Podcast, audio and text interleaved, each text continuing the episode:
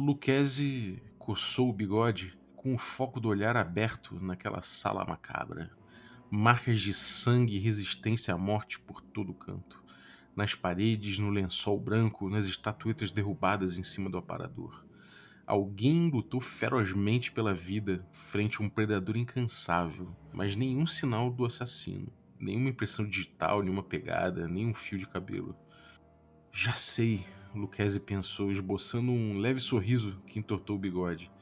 Se houve luta corporal, quem sabe um arranhão bem dado não guardou uma matéria orgânica do assassino debaixo das unhas da vítima. E concluiu a risada, né? Afinal de contas, no Brasil não tem como pegar esse material orgânico nem comparar com nenhum banco de dados possível. É isso aí, a gente tá fudido mesmo.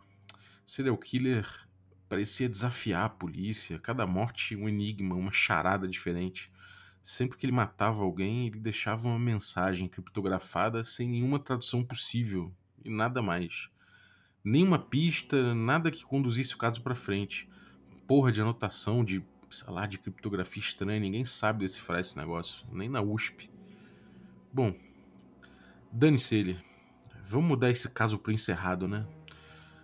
As mortes, as próximas vítimas, bom, que se danem. É melhor a polícia focar as forças em algum caso que, que vai produzir um resultado melhor, né? Que seja na proteção da ordem, na defesa das vítimas, e sei lá, e pelo menos vão foder menos com a minha cabeça. Deixa pra lá. Mais gente salva, mais noites de sono. É isso aí. Um belo dia alguém encontra esse cara. Se, se alguém quiser, pode assumir o caso. Eu mesmo tô fora. Aliás, Jonas, eu tô indo lá na Donana com a minha filha comer aquele prato de macarrão que o cara derrete um queijo, sabe? Com um maçarico assim, despeja em cima. Então, é o aniversário da Júlia e é maluca por queijo, então tô indo lá, cara. Valeu. E nunca mais se ouviu falar do Lucchese, nem do assassino, nem de Jonas, nem de Júlia. Sem a polícia e sem a mídia, o assassino parece que resolveu voltar sua vida insignificante no pacato Rio de Janeiro, que viveu anos de tranquilidade. E aí, Renan? Quer café? Café com o que, Rosalinho? Café com dois, otário!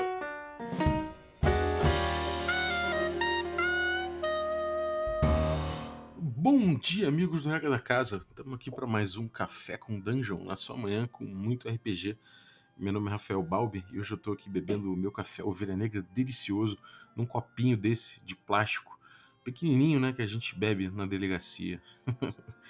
hoje eu estou bebendo meu café enquanto dou uma olhada aqui no site do Promobit e, bom, para quem, quem não sabe, é nosso novo parceiro. É uma rede social em que você encontra gente ali que tem os mesmos gostos que você e as pessoas vão compartilhando promoções. É uma rede social de promoções. E uma coisa interessante dessa rede é que, além de tudo, tem ali um blog. Então você. Do blog eu encontrei aqui, por exemplo, um, um artigo falando com os sete melhores moedores de café para comprar em 2020, pelo William Oliveira, que postou isso em março, no início de março. E bom, aqui tem sete moedores de café e ele tem um review bem completo de cada um deles, então eu já sei qual que eu vou comprar. Inclusive, ele já atrela isso ao preço médio do produto e ao quanto ele, o recorde né, de aparecimento dele no, no, no, Promobit, ou seja, o melhor preço que ele já teve no Promobit. Além disso, você pode botar alertas para os produtos para caso eles apareçam novamente em promoção. Você pode ser alertado e se tiver uma promoção em andamento, vai estar tá linkado ali também no, no blog. Então, cara, é muito interessante. E eu já sei aqui qual moedor que eu vou comprar para começar março tomando um café muito na hora. mas, mas é isso. É, vamos lá, voltar para o nosso caso do Lucchese, né? O papo de hoje é do HP Love Coffee. Infelizmente, a Aline não está podendo participar hoje né, do, do episódio. No próximo ela está de volta. Então, vamos lá falar dessa, dessa coisa das pistas, né? O episódio é sobre isso.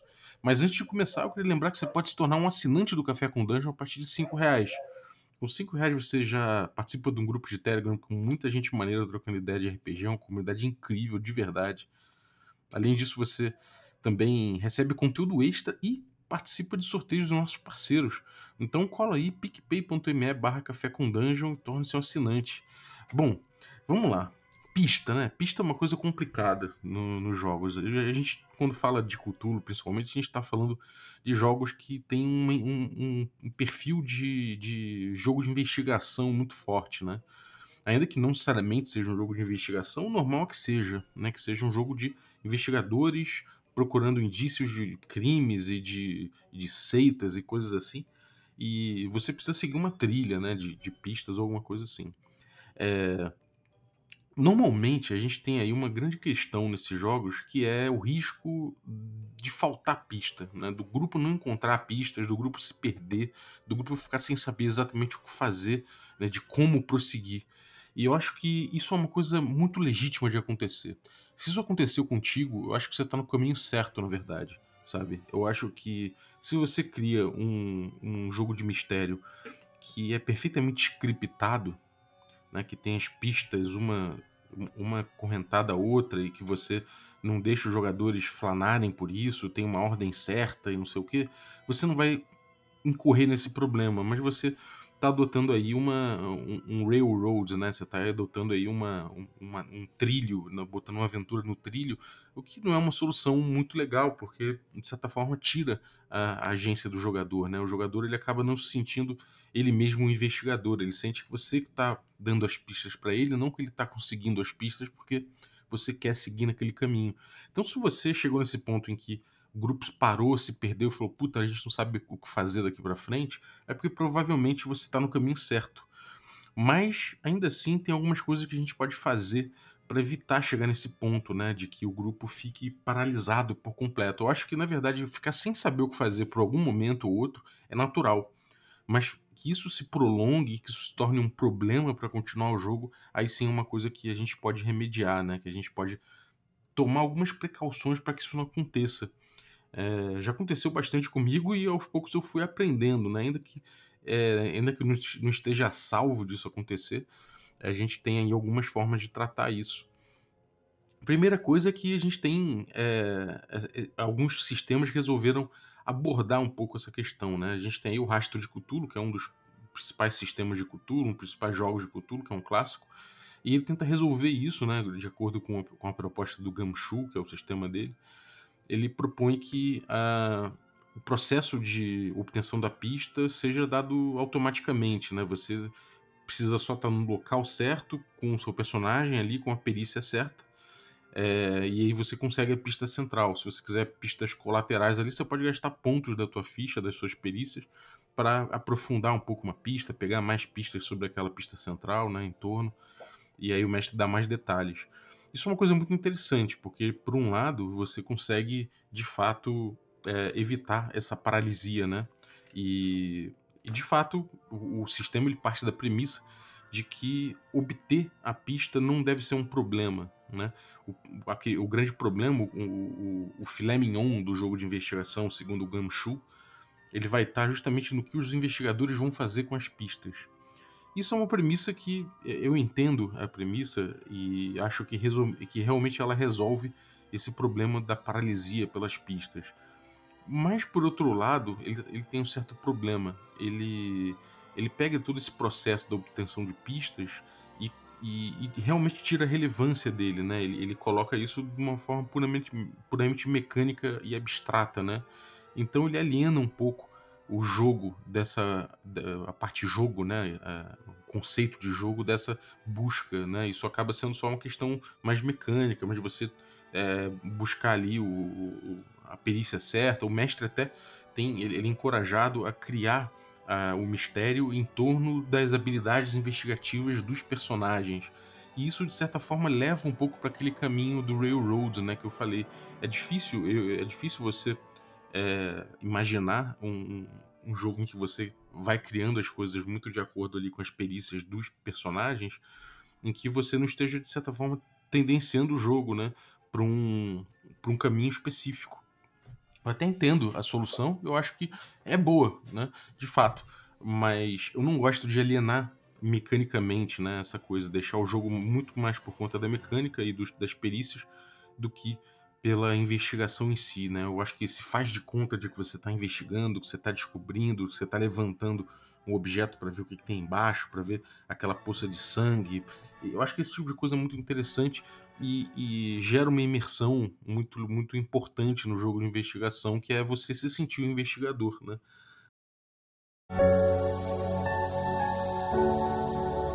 Droga, bacalhau! Perdi o saldão de poções do Mago Vaceran.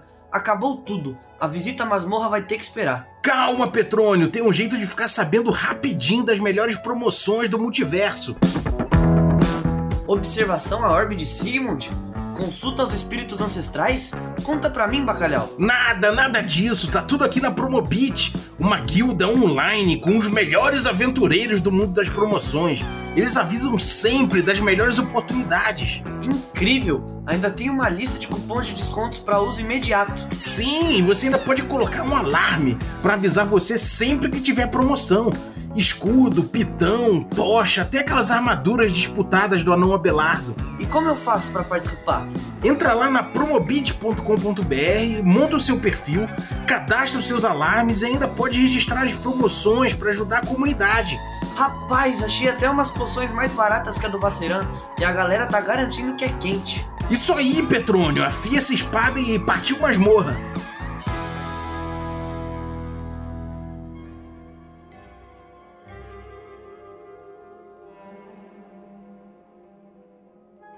Você não sente o investigador somente como você já tá com as pistas na mão. O, o pesquisar as pistas eu acho muito interessante pra gente.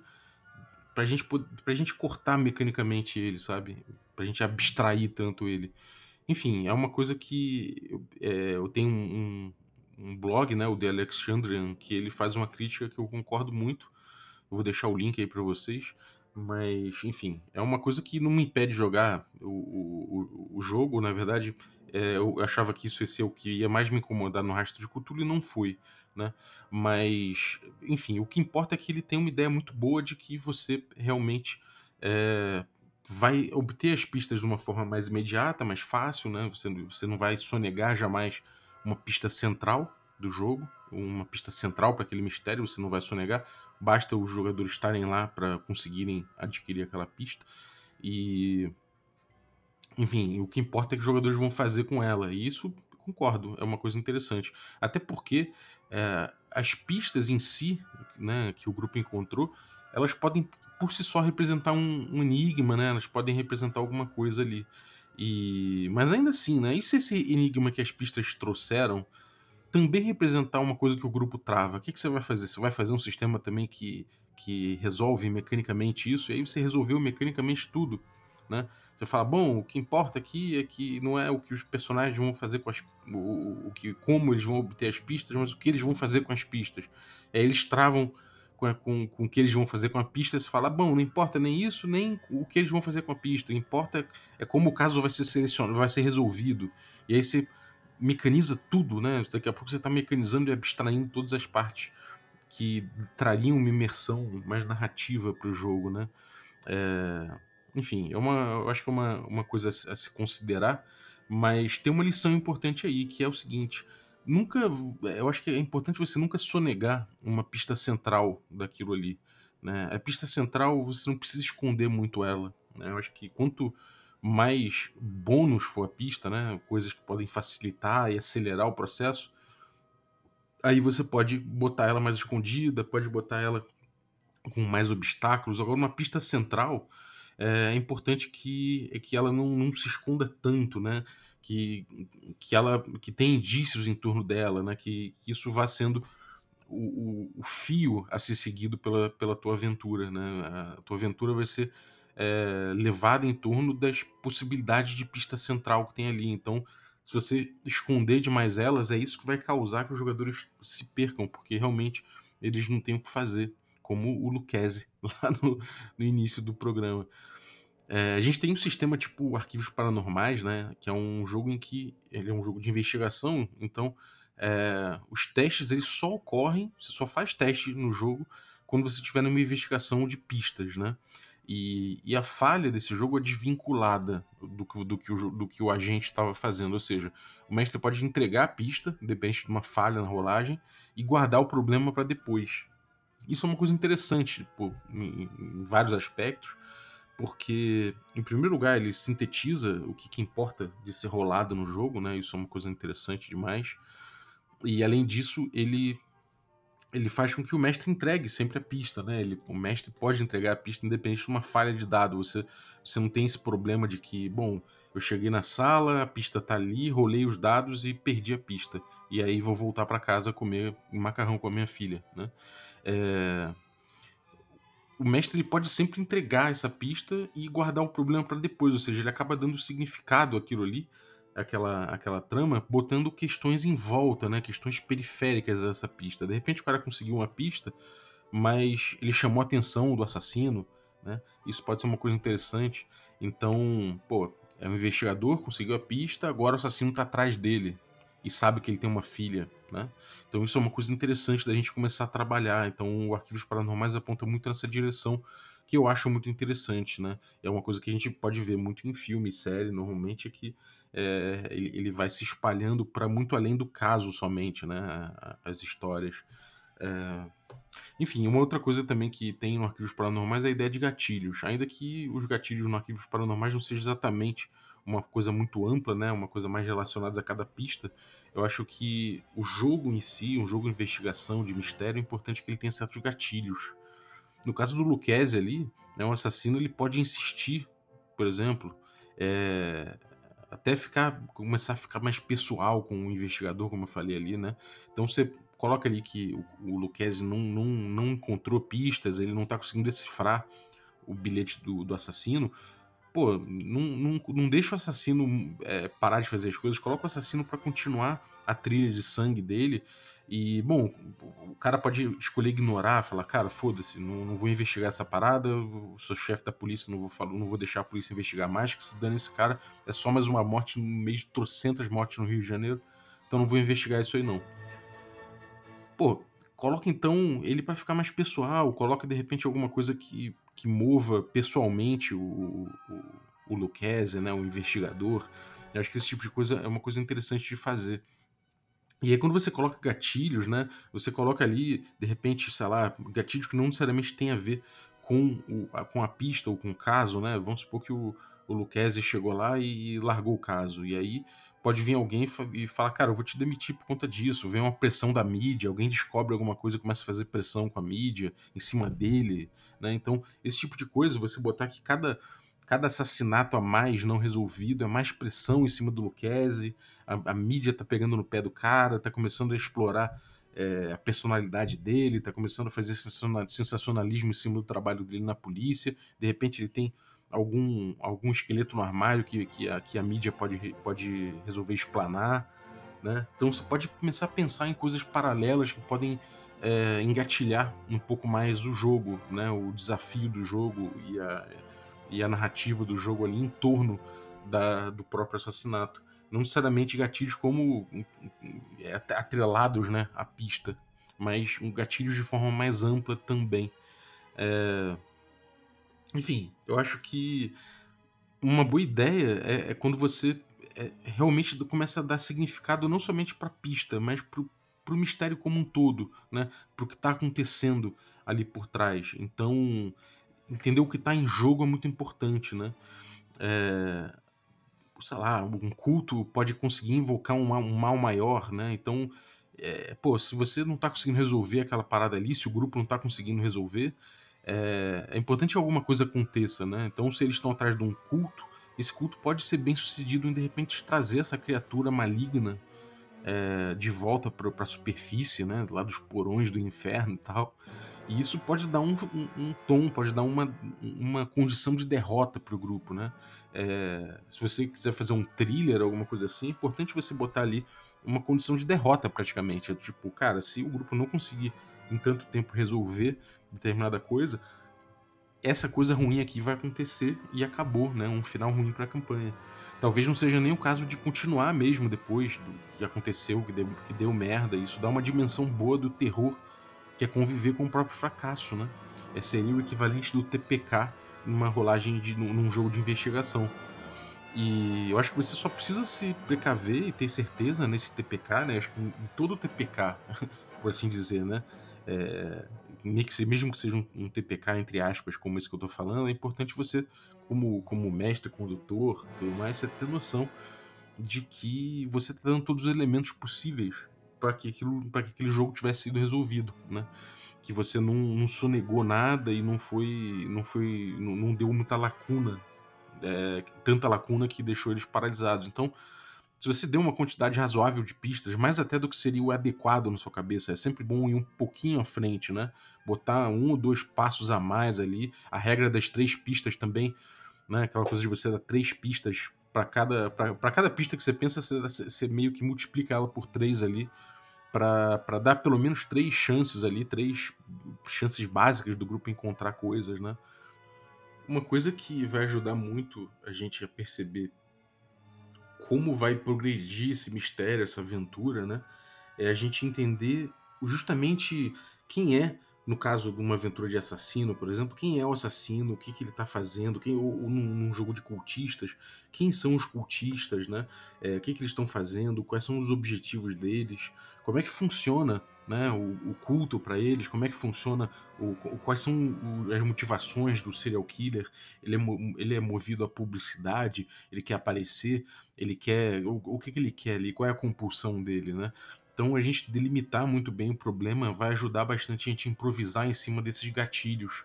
Vai ajudar também a gente entender como reagiria esse personagem, como reagiria um culto, é, como eles vão cercar, como é, é, a gente vai entender muito melhor isso. Então, uma coisa que eu acho que é importante fazer isso em todo o desafio de RPG de forma geral, por mais que a gente tenha aí uma uma coisa, uma, um certo fetiche pelo no prep, né, pela não preparação de aventuras hoje em dia, que eu entendo muito bem e, e concordo em muitas partes, porque evita que você tendencie o jogo para um, um, um railroad, né?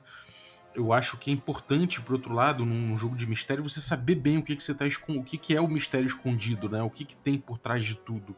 É então, talvez, se você parar e, e faz, faz, fizer uma ficha completa de um assassino, de, de um serial killer, isso sozinho já pode dar uma aventura inteira. Né? Você de, detalhar como é que foi a infância dele, qual o perfil dele, é, como é que é psicologicamente, como, é que ele age, a, rotina desse cara, onde ele vive, é, esse tipo de coisa vai ajudar você a botar elementos no jogo, inclusive improvisar certas pistas, certas coisas que fariam sentido quando os jogadores forem investigar além das pistas que você deixou. Né? Isso é uma coisa importante também, porque é, você não necessariamente vai estar jogando aqueles miolos de pão né, para os jogadores chegarem até a pista que você, que você, que você até o, o mistério. Né? Quando a gente fala das três, uh, o, da dica das três pistas, né? Para cada pista que você quiser dar de três em vez de uma, é, essa pista é interessante, mas é como se a gente tivesse ali um ponto central do mistério e em volta de, a gente jogasse miolo de pão em todas as direções, né? E nesse ponto a gente, ainda assim, a gente está jogando miolos de pão uma coisa interessante a gente pensar nesse mistério, que na verdade é, é como se fosse um, um, uma explosão. Pensa numa explosão, você tem ali o ground zero, que é o ponto onde explodiu de fato, mas em volta ficam resquícios, ficam é, estilhaços, ficam indícios daquela explosão, né? E quando você pensa nisso, né, você, quando você pensa na explosão, na característica da explosão, em como ela explodiu, o que, que tem em volta, como é que estilhaçou, como é que não estilhaçou, como é que estava o clima na, na hora, quem que estava em volta, quem possivelmente estava em volta, o que possivelmente estava em volta, você entende melhor a cena e consegue descrever melhor em reação. Né? Então a sua preparação às vezes pode passar muito mais por entender a origem do mistério e o problema do mistério ali, do que de repente ficar criando necessariamente certas pistas. Né? É, e aí isso acaba permitindo você reagir mais a, a investigação do, dos jogadores e eles surpreenderem você positivamente. Né? Então não é exatamente um no prep, mas é mudar um pouco também, às vezes, a mentalidade da preparação. Né? Não estou falando que preparar por pistas é uma coisa ruim, como eu falei, tem muito jeito legal de preparar com pistas ali, né? Preparar as pistas, inclusive, é uma coisa que vai dar um tom muito legal pro seu jogo, né? Uma pista muito bem preparada, uma pista que tem uma dificuldade em torno de achar, uma, ou, ou de, de, conseguir aquela pista ali, de repente está com um cara que, que oferece existência, alguma coisa assim, um cara que propõe um, um, um jogo, propõe uma, sei lá, uma cilada para você conseguir aquela coisa ali é interessante. Mas quando você abre um pouco isso, você delimita o que, que é o mistério né, e, e, as e, e as questões em torno dele, você acaba conseguindo reagir também em torno do, do que os, os jogadores fazem para além das suas migalhas de pão, né? É, enfim, eu acho isso uma coisa interessante de botar, porque muita gente às vezes faz uma aventura de mistério, pensa nas cenas do crime, pensa nas pistas, mas pensa pouco no, no problema em si, né? Eu já fui mestrar uma aventura muito tempo atrás de serial killer e eu pensei pouco no perfil do serial killer, eu senti falta disso. Acabou que a aventura ficou, ficou orbitando muito em torno das pistas que eu botei e, e acabou que o grupo, enfim, acabou é, sabendo o que, que, era o mistério, mas precisou que eu ah, muito ativamente liberasse pistas que eles não necessariamente pesquisaram, fizeram por onde é, encontrar, né? É, então, quando você, quando você abre um pouco mais essa possibilidade, você, você ajuda que os jogadores possam buscar coisas. Normalmente eles vão buscar coisas que fazem sentido, né? Eu não gosto de, de menosprezar o jogador e pensar que ah, eles nunca vão achar, sabe? Não, não é bem assim. Eles vão achar as pistas, né? A regra de três é uma segurança, né? A regra das três pistas é uma segurança para você. Mas não precisa desconfiar também. Eu acho que se você botar, fizer um bom mistério, né? E, e se preocupar em dar os indícios naturais que esse mistério traria, é, você já vai trazer bastante informação para o grupo, né? Agora, no caso de você ter ali um gênio do crime, um cara que não deixa pista alguma e não sei o quê, aí é uma questão bem mais complicada, né? Porque aí, no caso, você vai estar tá trabalhando com um cara que tem uma inteligência, inclusive, acima da, da, até da sua mesmo, né? E talvez esse tipo de jogo não seja muito sobre conseguir pistas, né? Se você já botou como premissa que ele é um cara que não dá pistas, é, talvez é, o jogo não seja exatamente sobre colher as pistas dele, né? Mas talvez seja de jogar o jogo desse cara, de, de se meter no jogo dele até você conseguir sair desse jogo com algum resultado. Enfim, são só algumas elucubrações. Eu acho que é um, inclusive, é um episódio muito bom, né? Falar sobre masterminds e sobre criminosos perfeitos, esses caras que não deixam pistas, como é o caso ali do assassino do Lucchese, de repente, quem sabe?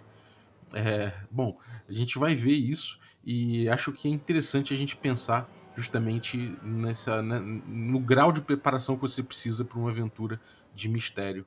Então, se você tá ali levando uma quantidade razoável de pistas, uma quantidade mais, mais do que o adequado, se tem por trás do mistério uma coisa bem desenhada, né? Se, se o quebra-cabeças ali tem todas as peças à mesa, né? Então você tá ali dando certeza de que o grupo consegue né, resolver aquilo ali, independente de um caminho só de raciocínio, né? Que o grupo tem elementos para construir aquele quebra-cabeça do jeito que ele achar melhor né?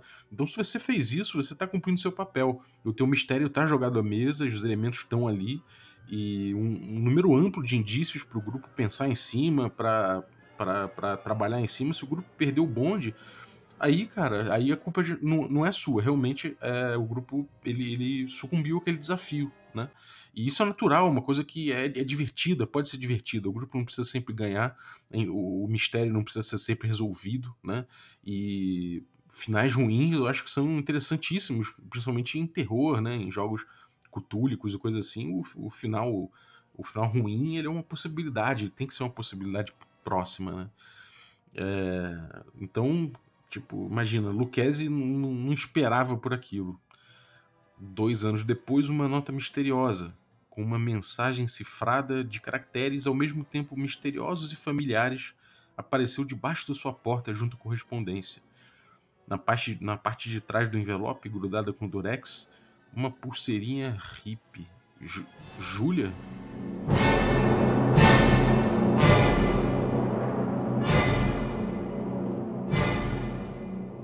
Muito obrigado você que ficou ouvindo a gente até agora. Valeuzaço pela sua audiência e eu queria agradecer também os nossos assinantes, a galera que torna possível essa aventura. Muito obrigado à galera Café Expresso, Dentre eles eu vou citar aí o Guilherme Augusto, muito obrigado pelo seu apoio. Queria agradecer também aos, aos nossos assinantes Café com Creme, e dentre eles aí vou citar o Marcos Comei Machado Pedrosa, muito obrigado Marcos.